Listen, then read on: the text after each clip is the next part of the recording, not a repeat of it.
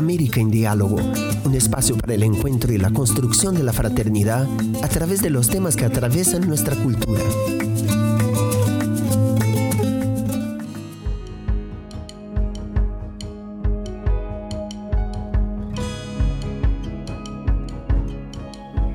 Volvemos con otra edición de nuestro podcast American Diálogo. Esta vez vamos a hablar del periodismo en la actualidad. Para ello hemos invitado al periodista y profesor brasileño Aldo Quiroga.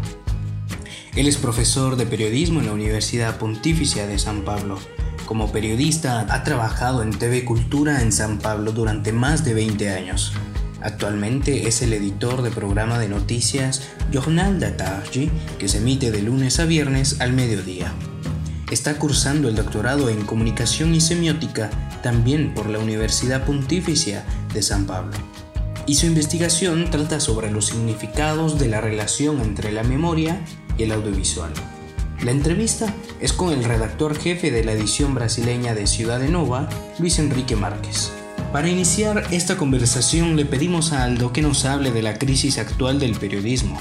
Para muchos, esta actividad está perdiendo espacio y algunos han llegado a decir que estaría condenada sobre todo tras la llegada de las redes sociales y la aparición de otros comunicadores como los youtubers, por ejemplo.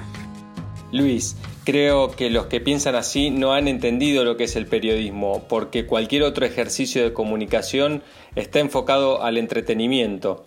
El periodismo busca otra cosa, busca información. Si bien es cierto que el negocio del periodismo pasa por algunas crisis cíclicas, dependiendo muy fuertemente del modelo tecnológico y del modelo de negocio, el ejercicio profesional del periodismo no deja de ser fundamental para que la sociedad avance en la dirección que debe ir. Es un progreso inclusivo, diverso, equitativo, justo y solidario, Así pues, el acceso a la información es fundamental para que la sociedad avance y el periodismo tiene los conocimientos necesarios para encontrar esa información y presentarla de la forma que la sociedad necesita.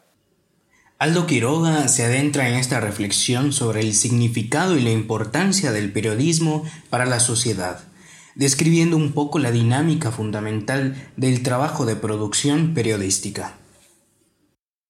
Existe la ilusión de que cualquiera puede aportar información de calidad a la sociedad, y digo que es una ilusión porque se basa en el principio de ignorar esa forma de hacer las cosas propia del periodismo que has mencionado. Básicamente nuestro trabajo es comprobar y verificar la información.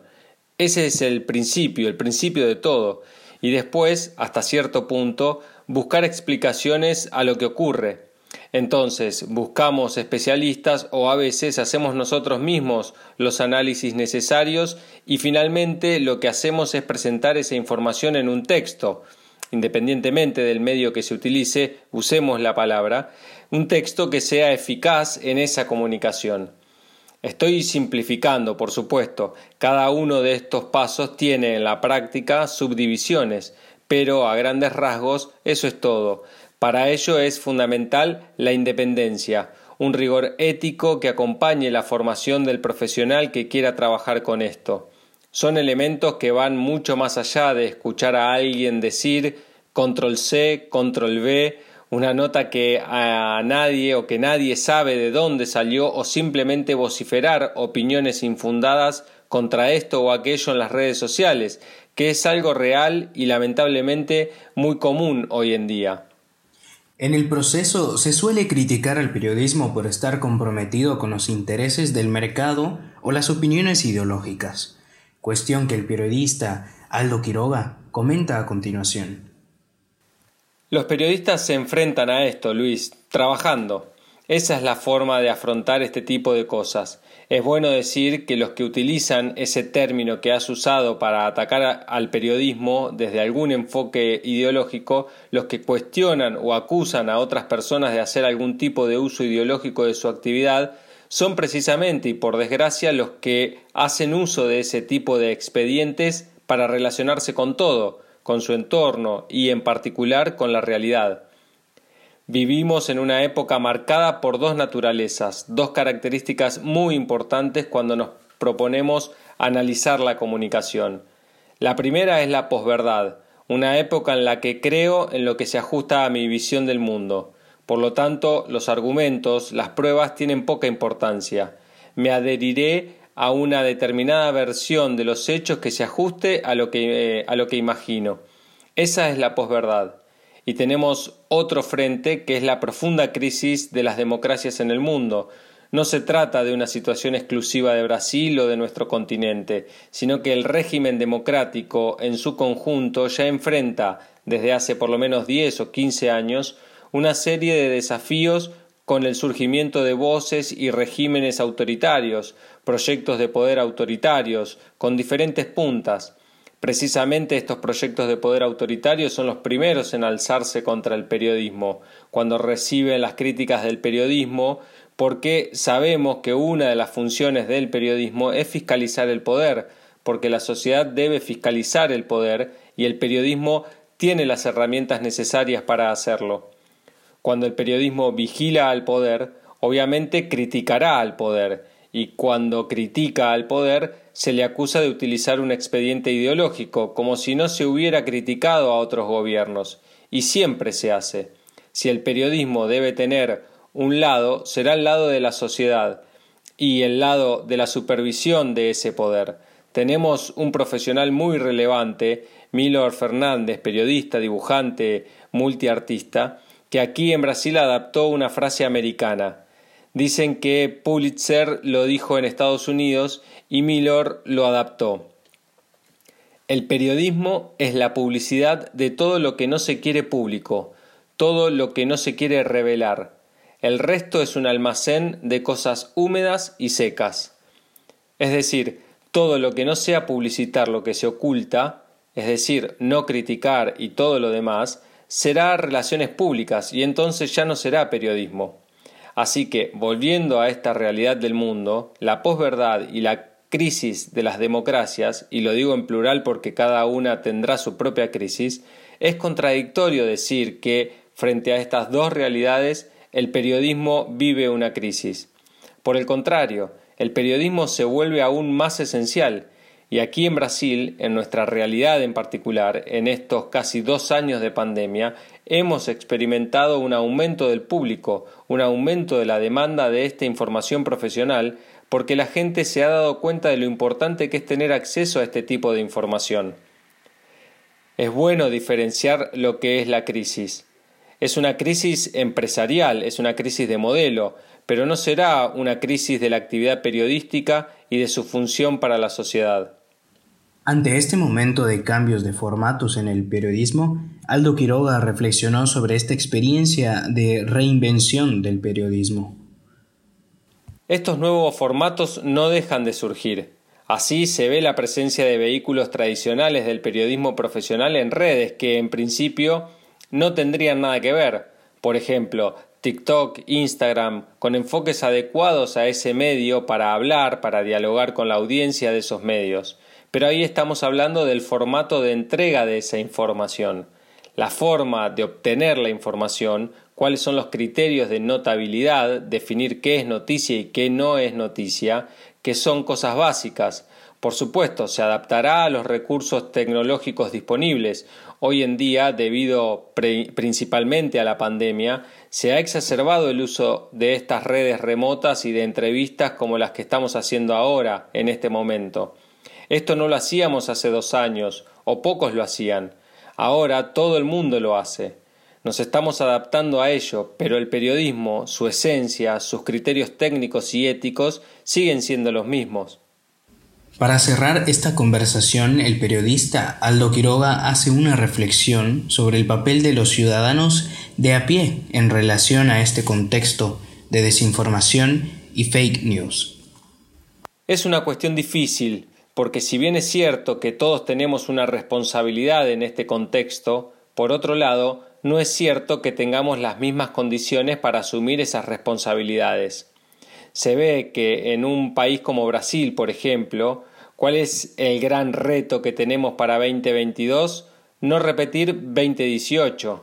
¿Qué pasó en el 2018? La industria de la desinformación provocó, mediante un mecanismo muy sencillo a través de los teléfonos móviles y de WhatsApp, la difusión y destrucción de ideas, de propuestas, y hasta hoy seguimos este polvorín. En el 2022, aunque el Tribunal Supremo se ha pronunciado, no estamos muy seguros, de hecho, de la eficacia de lo que se está implementando, dado que tenemos nuevas redes sociales que aparecen alrededor, defendidas por estos grupos que defienden las fake news. Así que ya ves, el individuo aquí en Brasil, la gran mayoría de nuestra población hoy en día, tiene acceso a un teléfono inteligente y tiene acceso a un plan de datos muy bajo, que incorpora WhatsApp de forma gratuita. Cuando le pedimos a una persona no respondas a todo lo que recibes por WhatsApp, revísalo, vea la página web, no, no puede hacerlo porque no tiene un plan de datos que le permita ir a una página web. Por lo tanto, los periodistas también tenemos que ocupar estos espacios en WhatsApp, distribuyendo la comprobación de ese contenido en WhatsApp. Ese es nuestro reto para conseguirlo.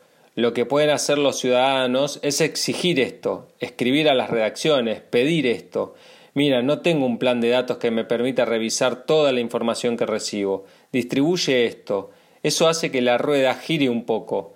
Ahora bien, esto no significa que todos estén exentos de responsabilidad. Me gusta mucho la forma en que el Papa Francisco nos responsabiliza, como un padre muy cariñoso con esa mano en el hombro, en la espalda, en la cabeza, diciendo Así que tú también eres responsable de esto, pero sin imponer la culpa. Y el Papa Francisco hace recaer sobre cada uno la carga correspondiente y proporcional. Así, el ciudadano común tendrá una parte de responsabilidad diferente a la mía, que estoy al frente de un telediario, a la de un gobernador que tiene que legislar al respecto, o a la del propietario de una empresa de comunicación. Pero para el ciudadano de a pie creo que es fundamental la preocupación y la reeducación informativa. Por lo tanto, es necesario que si recibiste algún tipo de información falsa y te diste cuenta, identifiques cuál fue el camino, cómo llegó a ti y qué daño te causó. Esta concienciación ayuda a evitar que ese riesgo se repita. Por lo tanto, busque fuentes de información fiables y más de una. Y creo que lo más importante es, y esto es solo para aquellos que realmente entienden lo que está en juego, es darse cuenta de que las críticas que se hacen en general al periodismo son críticas de aquellos que no quieren perder su lugar. Esto no es interesante para la sociedad. Las personas que se apegan al lugar donde están son personas que en general no merecen permanecer allí. Por eso atacan a quienes le critican. Así que es importante que lo entendamos. Por nuestra parte, si me permiten, tengo que decir esto aquí. Tenemos una situación particular aquí en Brasil, por ejemplo, que se ha experimentado en Hungría, que se experimentó en los Estados Unidos hasta hace poco. Es una estrategia de criminalización del periodismo, de ataque al periodismo, a los periodistas, en particular a las mujeres periodistas. Esta última cumbre del G20, la COP26, la presencia de la representación brasileña en Europa y en medio de esa circunstancia, que es obvio que todos los líderes mundiales dan satisfacción a sus países, lamentablemente los, periodistas brasileños que fueron a hacer este tipo de preguntas al representante brasileño allí recibieron agresiones, este tipo de comportamiento es típico de quienes no quieren abandonar el lugar donde se encuentran por otros motivos y atacan al periodismo. Entonces, a nosotros los periodistas siempre nos pregunto en un momento dado, ¿cómo responde el periodista a todo esto? Seguiremos trabajando, porque la sociedad depende de una prensa que cumpla su papel y su función.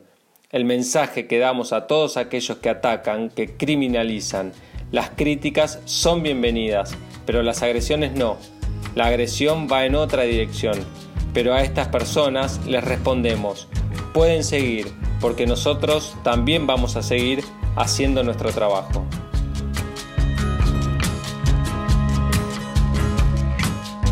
Concluimos aquí otro episodio de América en Diálogo.